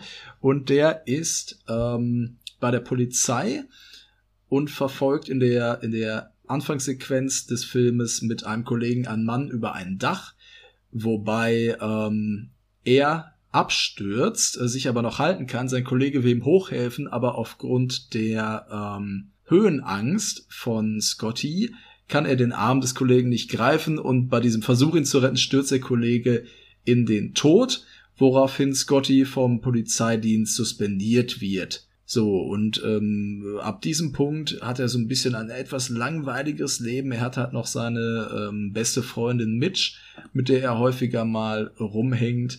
Ähm, aber eines Tages wird er dann von einem alten Kollegen von ihm darauf angesetzt, äh, seine Frau zu beschatten. Der ähm, alte, also Kollege im Sinne von Kumpel, von Schulkamerad, jetzt kein anderer Polizist, ähm, ein alter Schulkamerad von ihm, ähm, weil der nämlich Angst hat, ähm, dass seine Frau irgendetwas Seltsames ausheckt. Wie Scotty nämlich ähm, dann nach einer Weile herausfindet, ist die Frau von ihm, die wird gespielt von Kim Novak, ähm, quasi von einer Toten in Anführungszeichen besessen. Und zwar von äh, einer gewissen Carlota Valdez, die sie, ähm, die eine entfernte Vorfahren von ihr war und sich im Alter von 26 Jahren das Leben genommen hat. Und auch die Frau von Scottys alten Kollegen ist äh, 26 Jahre alt. Genau. Und das ist so ungefähr äh, die Handlung der ersten paar Minuten des Films. Ähm, es passiert noch sehr, sehr, sehr, sehr viel. Ähm, und es gibt sehr viele mega tolle, interessante Wendungen in diesem Film, die ich jetzt natürlich nicht vorweggeben will. Ich kann aber sagen, für mich ist das einer der äh, bestinszeniertesten Filme aller Zeiten. Der Film sieht unfassbar toll aus. Er hat ähm, wahnsinnig tolle Charaktere. Er hat eine äh, wirklich herzzerreißende Liebesgeschichte auch noch dabei, die ähm, durch zahlreiche Wendungen auch noch einen zweiten und dritten Boden bekommt und dann auch noch eine, eine ganz psychologisch interessante Geschichte erzählt von äh, Obsession und vielen, vielen anderen Dingen. Von daher äh, für mich einer der interessantesten Filme aller Zeiten, einer der interessantesten Filme, um ihn äh, auseinander zu rupfen, um ihn auseinander zu analysieren. Ähm, und ein Film, den ich mir immer wieder gerne angucke, äh, Vertigo, mein Lieblingsfilm von Alfred Hitchcock. Da muss ich sagen, großes Lob an diese Zusammenfassung. Ähm, Alfred Hitchcock, ja, also ein Name, den wirklich auch Film, also nicht Filmfans äh, sofort eine Assoziation dabei haben. Ich wollte ja auch erst einen Hitchcock-Film mit reinnehmen, aber ich konnte es da nicht übers Herz bringen, weil man äh, nicht über den sprechen kann, ohne direkt quasi den großen Plot-Twist irgendwie vorwegzunehmen und ähm, ja, Vertigo, ja, absolut. Ich weiß auch, dass es ein klasse, klasse Film ist. Äh, ich schäme mich auch, ich hab, der ist auch auf meiner Watchlist, ich habe ihn noch nicht geguckt. Den gab's auch auf Netflix, den gibt's jetzt auch nicht mehr. Muss ich mal fragen, hast du die DVD zu Hause rumfliegen oder die Blu-ray oder so? Ich habe die, ich habe die Blu-ray. Das ist auch ja, so ein Film, den muss man, wenn dann auf Blu-ray ja, gucken, weil der ähm, gerade auch in der restaurierten Fassung so toll aussieht. Das ist unfassbar. Ja. Also was der, schon was, faszinierend, oder? Und äh, also vor allem, was ich jetzt als als ähm, als Kontrast zu Psycho sagen muss, Psycho oder Psycho ist ähm, mal ein knapper Platz zwei, was jetzt meine mein Hitchcock-Ranking angehen würde. Mhm. Ähm, und ich finde es einfach krass, wie äh, Alfred Hitchcock es schafft, in diesem Film so unfassbar mit Farben zu arbeiten. Die Farben in diesem Film sind sehr, sehr satt und ähm, es, das, das sind wahnsinnige Farbkontraste, die er da bringt. Und in Psycho, der, der Film ist ja in Schwarz-Weiß. Und auch da schafft er es aber, ja, dass ja. der Film unfassbar toll aussieht und eine ganz eigene Atmosphäre erschafft. Also ähm, da erkennt man einfach, wenn man sich diese beiden Filme anguckt, glaube ich auch, warum Alfred Hitchcock so ein wahnsinnig einflussreicher Regisseur war. Ja, ja, und, und gerade bei, bei Psycho, finde ich, macht auch das Schwarz-Weiße viel von diesem, ich will, ich will nicht sagen Gruselfaktor aus, aber es sieht ja dann alles von der Atmosphäre ja. aus und so. Die Atmosphäre, Atmosphäre das, das trifft. Und obwohl ich Psycho so liebe, ich weiß gar nicht warum, habe ich erst so wenige, ja, das ist wirklich der einzige, die ich jetzt gesehen habe. Also dann, also bei den, wenn man jetzt von äh, Hitchcocks größten Film spricht, da ist ja immer noch von äh, den Vögeln äh, die Rede, ne? Mhm. Und natürlich fällt er zum Hof. Habt ihr die gesehen? Lustige Find Anekdote. Ich, ja. Äh, ich habe die zwar leider nicht gesehen, aber wir haben mal ein Theaterstück inszeniert, das angelehnt war an äh, das Fenster zum Hof. Das war sehr Ach, ein sehr großer Hit in unserer Theaterlaufbahn. Ist halt auch ja. echt irgendwie, bietet sich gut an, weil du, weil du auch nicht viele Schauplätze halt brauchst quasi, ne? Ja, genau. Du eigentlich genau. nur diesen Hof halt quasi ins, ja, ja. Ja. ja. Also die Filme, muss man sagen, was die... schön ist, die sind einfach intelligent. Sind einfach intelligente Filme. Also, ja. man darf, man darf, äh, man darf, ich sag, man sollte nebenbei nicht am Handy chillen, man muss schon gut aufpassen dabei, das ist immer wichtig bei ihm, aber. Aber das sollte das man generell vermeiden, wenn man wirklich sich die Zeit nimmt, um einen Film zu gucken. Ja, auf jeden Fall. Absolut, ja, absolut. Ja. Außer man guckt die das natürlich stimmt. auf seinem iPhone. Richtig. Was man auch nicht tun sollte, ne? Ja. Nein. Aber um noch mal äh, was dazu zu sagen, kurz. Ähm, ich habe die äh, beide gesehen, also Fenster zum Hof und die Vögel, und ich muss sagen, finde ich beide etwas überschätzt tatsächlich. Und ich finde auch viele Filme von Alfred Hitchcock ziemlich überschätzt. Also okay. ähm, auch sowas wie Der unsichtbare Dritte oder so. Ähm, finde ich jetzt auch gar nicht so wahnsinnig toll, muss ich sagen. Finde ich, also finde ich gut, kann man jetzt nicht sagen, dass es schlechte Filme wären oder so, aber ich finde so Vertigo und Psycho, die beiden stechen da doch noch mal krass bei raus. Sehr gut auch sind ähm, Cocktail für eine Leiche und Rebecca. Das wären meine Plätze drei und vier bei Hitchcock. Mhm. Ähm, aber Vertigo auf jeden Fall mal Platz eins. Äh, übrigens, um noch mal ganz kurz Spannend. zu sagen, äh, die von Kim Novak gespielte Dame heißt äh, Madeleine mhm. da mir, da ich den Namen gerade nicht genannt habe. Es hat einen Grund, warum ich den Namen nicht genannt habe. Ähm, wenn ihr euch den Film anseht, dann werdet ihr wissen, warum.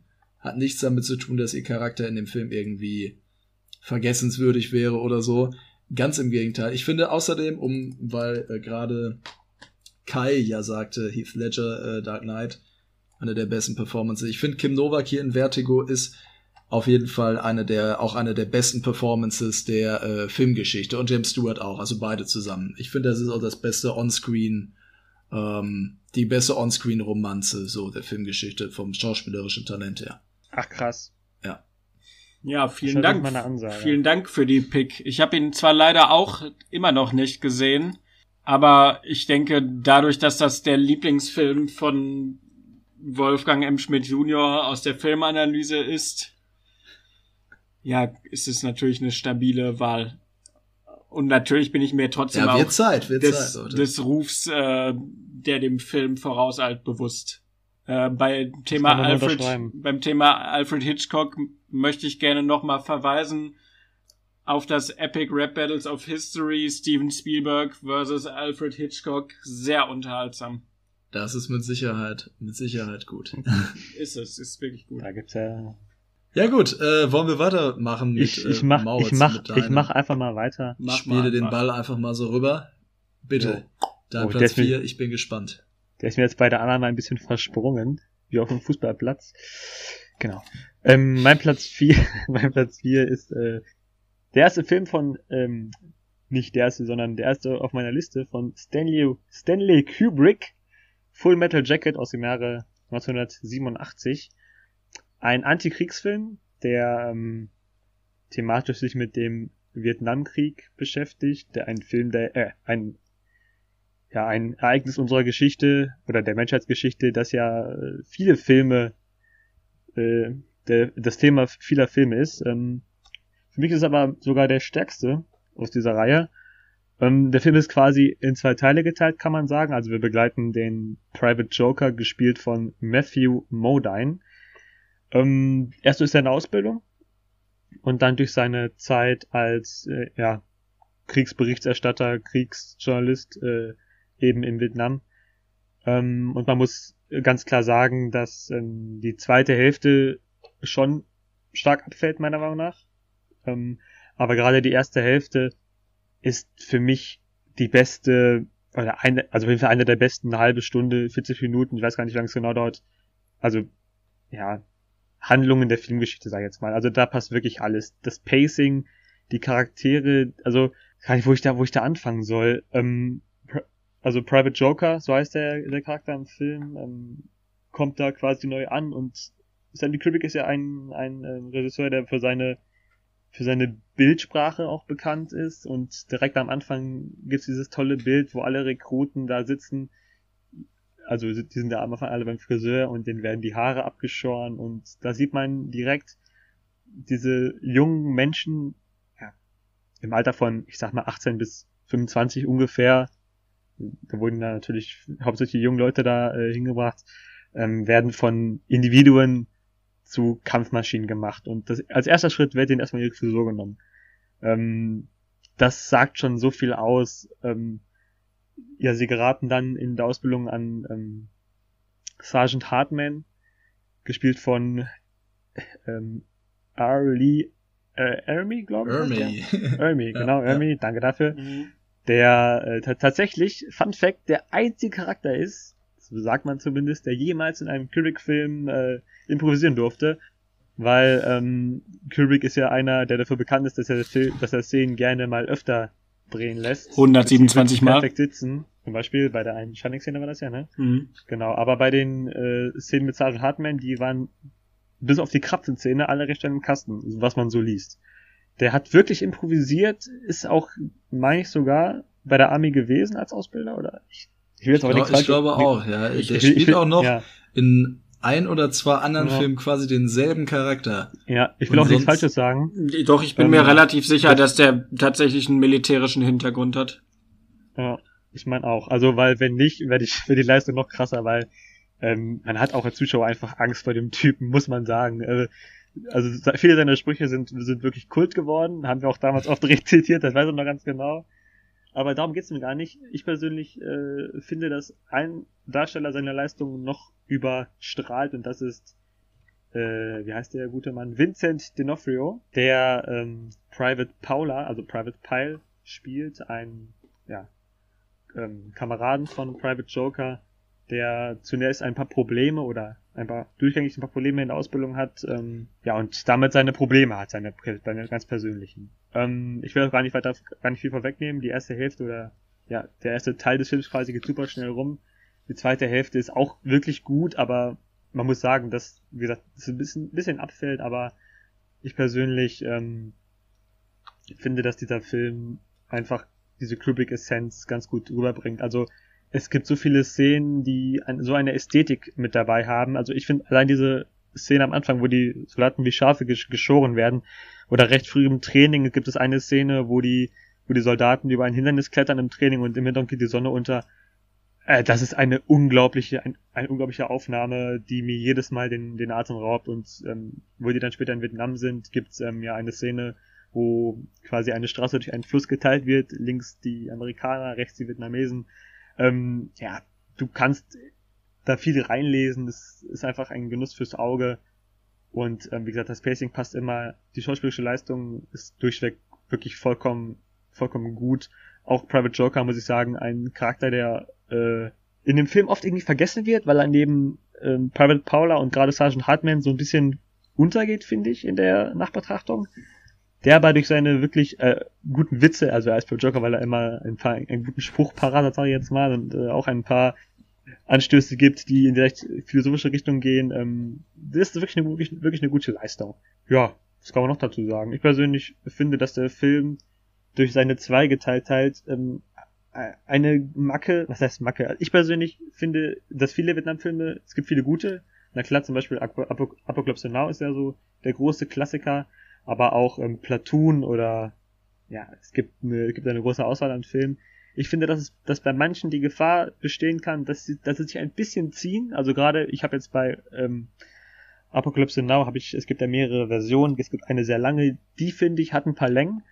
Und ähm, äh, äh, äh, Full Jacket, sorry, hat diese Längen durch seinen Zweigeteilt eigentlich nicht, weil der ja ab der Hälfte quasi nochmal von neu losgeht. Ähm, ich finde, das ist eigentlich alles ganz, ganz geschickt gemacht. Man sieht auch dann in Vietnam Charaktere aus der Ausbildung wieder. Insofern muss ich sagen, der Film ist, glaube ich, nicht was für jeden. Aber wenn man jetzt in der Sparte Antikriegsfilm bleibt, ist das schon, finde ich, mit einer der besten, die es so gibt. Gerade weil er den, äh, den Krieg wirklich, also es gibt ja Filme, in der Krieg so ein bisschen cool dargestellt wird, sage ich jetzt mal, wie zum Beispiel bei ja, Fury, Fury oder so hier dann mit, ähm, mhm. ihr wisst, Brad welchen ich meine. Brad, Brad Pitt, Brad genau. Pitt Shia LaBeouf. Da, ja, genau, aber gerade, genau, ja, stimmt, aber gerade bei den Vietnamkriegsfilmen oder eben auch Full Jacket, finde ich, merkt man, wie schlimm Krieg ist und wie gut es wir es haben, dass zumindest bei uns in Europa es ziemlich, naja, ja doch, ziemlich friedlich äh, zugeht. Kann man, kann man schon sagen. Fun Fact, der wurde komplett in England gedreht. Wer hätte das gedacht? Oh, das überrascht das mich krass. tatsächlich. Da, da, da, das ist krass. Der hat äh, dann aus Spanien Palmen einfliegen lassen und so. Und auch ein krasser Funfact, der zeigt, ähm, wie detailversessen der gute Mann Stanley Kubrick war. Es gibt eine Szene in Vietnam, wo die sich an eine Wand anschleichen und dann über die Wand drüber springen, weil sie einen Kameraden helfen müssen. Ich, um, das ist jetzt der Spoiler vorausgedrückt. Und das ist eine Szene, die dort im Film ha, also es passiert eigentlich nicht so viel und die hat 30 Tage, ähm, 30 Drehtage gekostet, die Szene. Also die Dreharbeiten ähm, waren doch recht langwierig. Und was auch interessant ist, die zweite Hälfte wurde zuerst gedreht und die Ausbildungsszenen kamen erst danach. Ja, auch das ist auch sehr, interessant. Äh, sehr, also ist wirklich interessant. Und äh, noch der letzte Funfact, dann bin ich auch durch. äh, Kubrick hat dafür gesorgt, dass sich ähm, Sergeant Hartman und die Rekruten nur während des Drehs sehen, damit sie sich nicht in den Drehpausen irgendwie anfreunden oder so, und damit und dadurch die Distanz zwischen den Figuren irgendwie, kaputt geht, die Autorität, dieses Machtgefälle sozusagen, haben die sich wirklich nur während, während der Drehs äh, gesehen. Ja, da war er sehr radikal immer, ne? Was Ja, sowas ja. angeht. Auf jeden Also Fall. die, den äh, Schauspielern durfte es nicht gut, äh, nicht gut gehen am Set. Zweifelsohne. Ich habe den jetzt wirklich, ja, vor einer Woche, glaube ich, das letzte Mal gesehen. Und ich war wirklich wieder beeindruckt. Also gerade die erste Hälfte ist einfach, ich würde wirklich sagen, perfekt. Ja, da habe ich nichts hinzuzufügen. Ist Nee, ist halt schwer darüber zu sprechen, ohne halt äh, zu spoilern, aber Ja, Ich finde aber deine, sehr, sehr guter Film auf jeden deine Fall. Zusammenfassung steht auch für sich. Ja, und ich denke, das ist eine sehr respektable Wahl für einen deiner Lieblingsfilme. ja, danke, Ja. danke.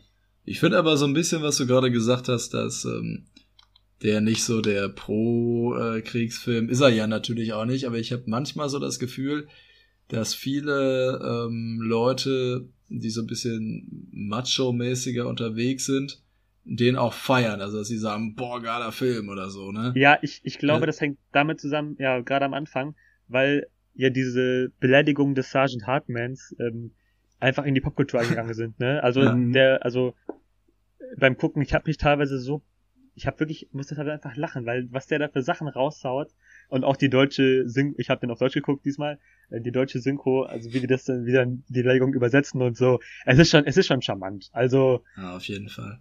es hat schon seine seine Komik auf jeden Fall. Ja. Ja, das, das stimmt, ja. ja. Ich habe den sehr, sehr lange nicht mehr gesehen, muss ich sagen. Man wird vielleicht auch mal wieder Zeit. Ich habe Ja, den, glaube ich, letztes Jahr oder Szene- vorletztes Jahr gesehen. Das Ja. letzte Mal. Es gibt ja eine Szene, die ganz, ja, die einfach nur zeigt, wie, wie äh, krank das ist. Die Szene, wo die mit einem ähm, Offizier, glaube ich, im, Flug, im, äh, im, Flug, im Flugschrauber, im Hubschrauber fliegen und dann ballert der äh, mit seiner Minigun auf die ganzen Zivilisten. Und dann fragt Private Joker, ja, wie können sie denn nur auf Kinder und äh, Frauen schießen? Da sagt er, ist ganz einfach, du musst nur weniger vorhalten. Und davon hat der Film halt so einige Zitate, die halt, ja, wie gesagt, in die Popkultur eingegangen sind. Ähm, es ist ein Film, der einen auch wirklich betroffen zurücklässt, ne? Ja, auf jeden Fall. Betroffen, ja. Vielleicht nicht ganz so betroffen wie andere Kriegsfilme, weil er eben halt auch noch diese lustigen Momente hat. Aber äh, man hat keinen Bock auf den Krieg danach auf jeden Fall, das stimmt. Nee, und du merkst Das ist halt ja auch, schon mal ein gutes ähm, Takeaway. Ganz, was ganz spannend ist, äh, ja, du merkst ja auch, dass auch die Soldaten gar nicht wissen, wa- warum sind wir eigentlich hier, was machen wir hier? Also, die erkennen Ja, alle das selber. stimmt. ja, das stimmt. dass Diese, diese große weil- Sinnlosigkeit kommt Ja. da sehr gut zum Vorschein. Hm. Ja, Ja. weil es, es geht, ist ja also im Film wird ja quasi, also weil Private Joke ja auch ein Journalist ist quasi und ist ja auch immer ein Kamerateam öfter mal dabei und so. Es ist, ist ganz geschickt gemacht, muss man sagen. Ja. Ja, da muss ich sagen, was Vietnamkriegsfilme angeht, ähm, ist er auf jeden Fall gut, sehr gut. Ich finde ihn auch besser jetzt noch als Platoon oder so. Ja, Aber ich finde, er kommt nicht ran an Apocalypse Now. Also der ist ähm, in Äh, meiner Top ich 10 wäre der auf würde jeden dich, Fall auch noch würde dich gewesen. an dieser Stelle jetzt gerne nochmal unterbrechen. Oh ja. Gerne. Okay. Bitte. Sind wir, sind wir fertig mit Maurits vierter Wahl? Okay, dann als Abschlusssatz, ich, ähm, mir ist vollkommen äh, klar, dass äh, Apocalypse Now von vielen als der bessere Film angesehen wird, verstehe ich auch vollkommen. Ich glaube, ich habe einfach die falsche Version gesehen. Ich müsste mir mal diese geschnittene, kürzere Version angucken, glaube ich. Ja, okay. Ja, es ist eine gute Überleitung. Das ist tatsächlich eine grandiose Überleitung. Denn wir kommen Oh. zu meiner vierten, zu meinem vierten Platz meiner Lieblingsfilme, der gleichzeitig auch der älteste Film meiner Liste ist. Und es ist kein geringerer als Francis Ford Coppolas grandioses Meisterwerk aus dem Jahr 1979, Apocalypse Now. Und ich hatte Ach, gehofft, ja du würdest ihn nicht namentlich ansprechen, damit ich so richtig reindroppen kann. Aber Ja, äh, okay, sei du es kannst ja drum. nicht über Vietnamkriegsfilme sprechen, ne? Aber Ja, alles wir haben gut. uns nicht abgesprochen, muss man dazu Nee, sagen. Ist tatsächlich. Jetzt, also, Ey, äh, ich hatte auch, also ich jetzt, äh, war auch richtig überrascht jetzt, dass es auch jetzt ausgerechnet der vierte Platz ist bei uns beiden. ja, nice. Aber ja, Nice. thematisch natürlich passend. Ich fasse ihn trotzdem noch mal kurz zusammen. Also, der Film folgt Captain Willard, gespielt von Martin Sheen, einem Offizier bei der Militärpolizei, der einen geheimen Auftrag von höchster Stelle erhält, nämlich den ja durchgebrannten, desertierten Colonel Walter E. Kurtz zu fassen und zur Strecke zu bringen, der sich mit einer mit einer Bande oder mit einem Stamm Einheimischer in Kambodscha verschanzt hat, die ihm hörig sind und ähm, ja, der nicht mehr anspricht auf Weisungen der militärischen amerikanischen Führung. So kurz die Handlung zusammengefasst und man folgt eben Captain Willard mit seiner kleinen Crew, mit seiner kleinen Mannschaft, die zusammengestellt wird, um ihn ans Ziel zu bringen durch sämtliche Schauplätze des Vietnamkrieges. Also unterschiedliche Schlachten werden da durchlebt. Sie schippern einen Großteil des Films mit so einem kleinen Kanonenboot einen Fluss, Flussaufwärts, glaube ich. Ja, und ähm, genau, ich denke, so viel erstmal zur Handlung. Und man fiebert als Zuschauer immer darauf hin, wann man denn letztendlich den durchgedrehten Colonel Kurtz von Marlon Brando grandios gespielt zu Angesicht bekommt, der wirklich vorher geschildert wird wie ein, ja, wie ein Dämon aus der Hölle. Und wenn man ihn dann zum Ende zu Gesicht bekommt des Filmes, ich denke, das kann ich spoilern, dann ist es, äh, ja, sind die Beschreibungen erstaunlich akkurat. Ähm, der Film hat für mich persönlich eine ganz große Bedeutung und ein ganz nachhaltiges Gefühl beim Schauen hinterlassen, weil ich finde, das ist wirklich ein Film wie ein Fiebertraum und wie ein, wie auch wie ein Drogenrausch. Also ich finde in dem Film, der Film ist sehr langatmig, ohne langweilig zu sein.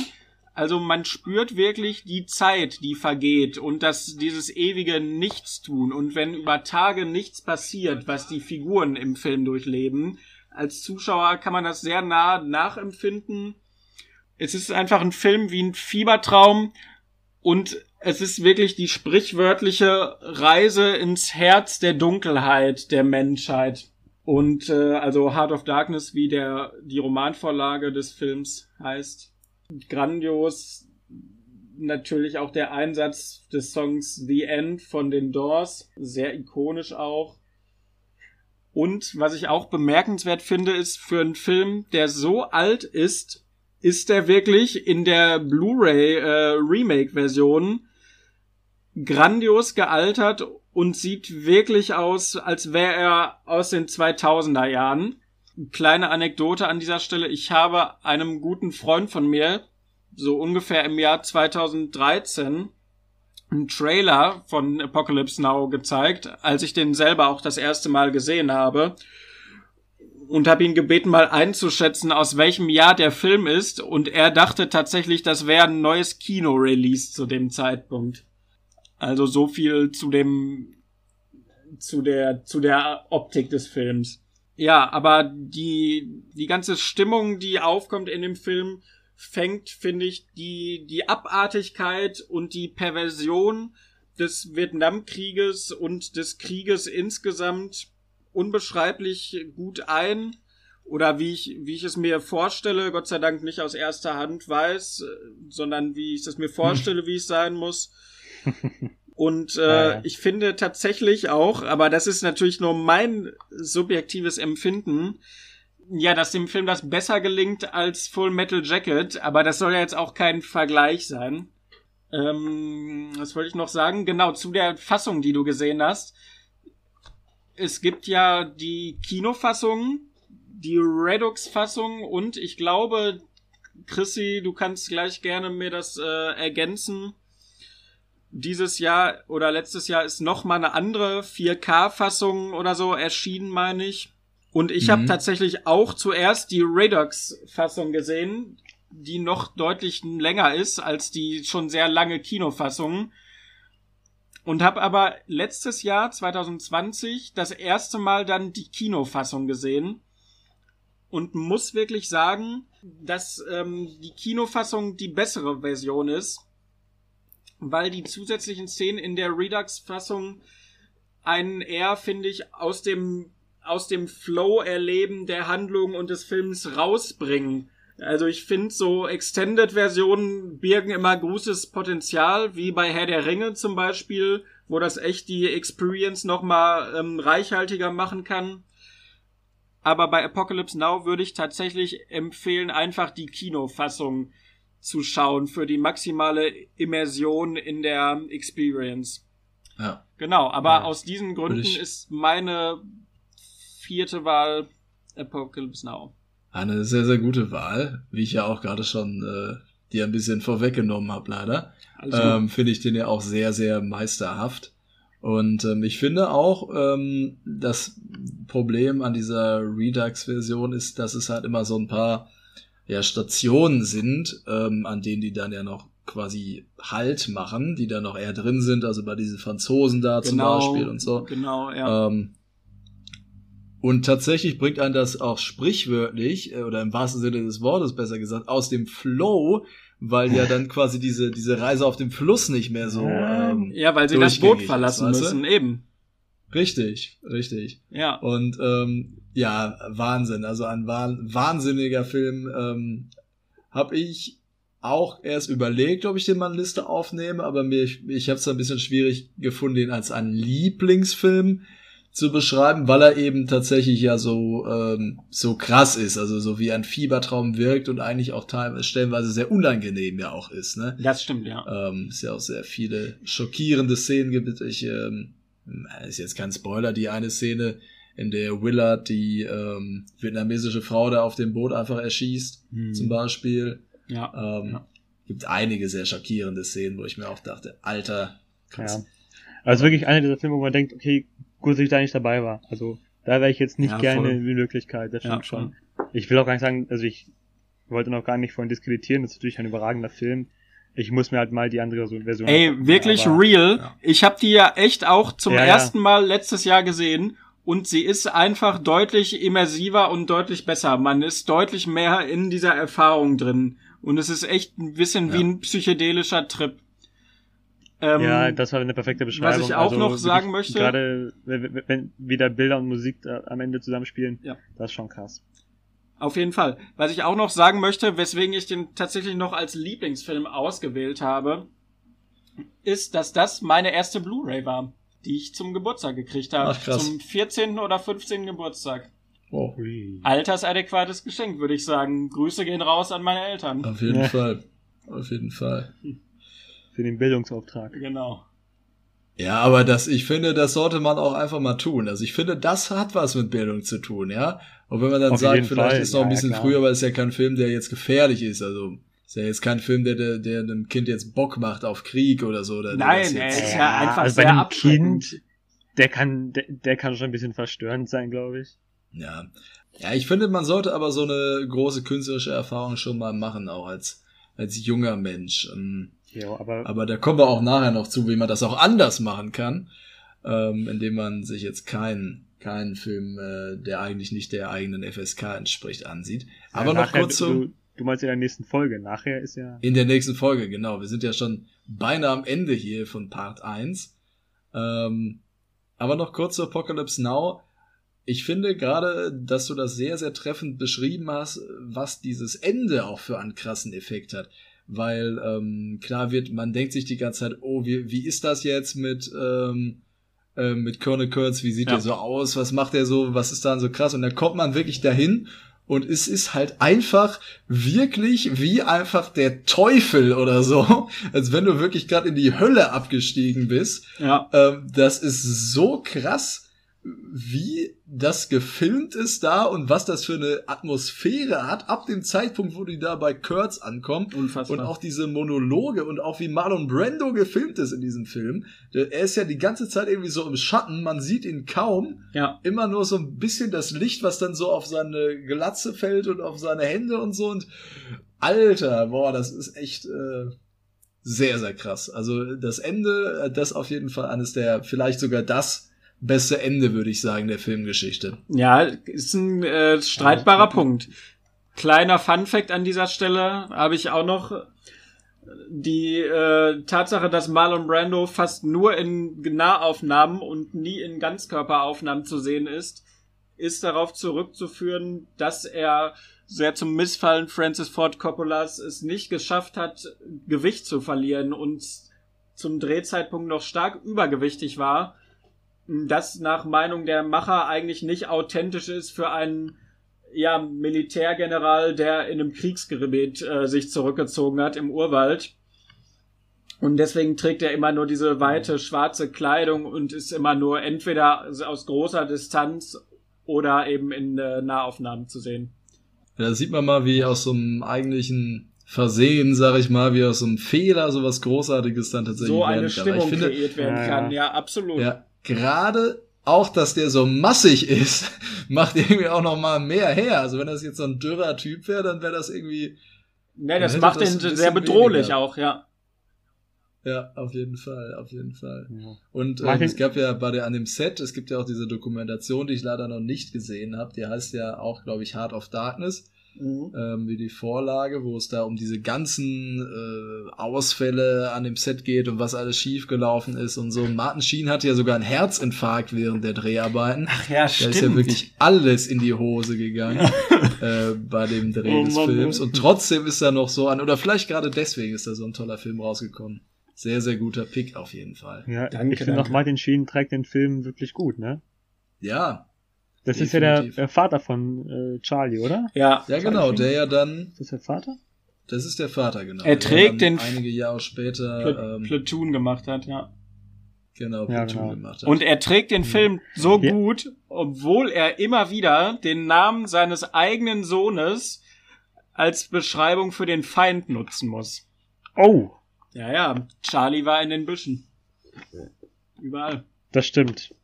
Er ist ja ab, abgezogen für, für Kong, also wird Kong, Kong Genau. Charlie, weil Charlie, das ist ja im, im Alphabet von den Ja. Amerikanern das C, ne? War deswegen. Krass. Schon, ist, ist schon, ist schon stark auf jeden Fall. Und ich finde halt auch, ähm, dass man, das ist ja auch, dass man dann so ein, also wenn man sich vorstellt, damals, du warst irgendwie so ein junger Amerikaner, wurdest irgendwie eingezogen und dann nach Vietnam geschickt, hast noch nie den Dschungel gesehen. Das muss ja so ein, also das muss ja wirklich auf dir gewirkt haben, wie eine komplett andere Welt halt, ne? Ja. Und auch in dem Film, finde ich, gibt es auch wieder äh, so viele Szenen, wo man dann auch wieder denkt, das ist ja auch noch da drin und so. Wir haben jetzt auch noch gar nicht über diese legendäre Helikopterszene geredet. Mit, Mit, äh, äh, dem, Valkyrenritt, ja. Valkyrenritt. Mhm. Richtig. Ja, die natürlich, Vermutlich einer der besten Einsätze von Musik aller. Zeiten in der Filmgeschichte. ja, schon ikonisch. Auf jeden Fall. Aber das haben die ja, glaube ich, tatsächlich gemacht, oder? Dass sie den, äh, dass sie Wagner und so gespielt haben. Das haben die echt gemacht, weil, genau, weil die Wagner ja nicht kannten. Das weiß ich Ähm, nee, das, das stimmt wirklich. Das haben die gemacht, weil die Vietnamesen keine europäische klassische Musik kannten, um die einfach komplett zu verwirren und einzuschüchtern. Und ich kann mir vorstellen, dass das auch ganz gut geklappt hat, aber naja, Es insgesamt. gab bestimmt ein paar äh, Vietnamesen, die, die da schon auf dem Gebiet bewandert waren. Ja, Die sich dann dachten, ah, nice, Wagner. Und dann haben sie aus ja, dem Fenster ja geguckt und dachten sich dann so, Feind ein oh, bisschen einzuschüchtern, aber das ist natürlich ein ganz anderes Thema. ja, auf jeden Fall. Psychologische Kriegsführung Naja. machen wir dann in einer separaten Folge nochmal. Oder nochmal einen eigenen Ja, ja, Podcast auf zu dem Thema. ja, Ja, in unserem, nochmal in unserem, Podcast 2 dann. in Ja. unserem, in unserem Geschichtspodcast, genau. Gut. Ich glaube, damit wären wir am Ende angelangt unserer ersten Folge, unserer, unser Teil 1 unserer Pilotfolge, sagen wir mal. Oder habt ihr noch was? Äh, Äh, eine Kleinigkeit. Ja. Ähm, ich äh, möchte im Namen des ganzen, des, der ganzen Podcast-Crew, äh, möchten wir uns natürlich bei Erik Wolf bedanken, der äh, unser wunderschönes äh, Logo designt hat. Liebe Grüße an dich und vielen Dank. Auf jeden Fall. vielen herzlichen Dank. auf Vielen jeden Dank, Fall. Mann. Genau. Und ähm, ansonsten vielen Dank fürs Zuhören. Und wir hören uns mit den Plätzen drei bis eins in der nächsten Folge. Ich hoffe, wir konnten euch äh, schon mal ein paar Tipps auf den Weg geben und ich sag dann mal, bis dann. Ciao. Ciao.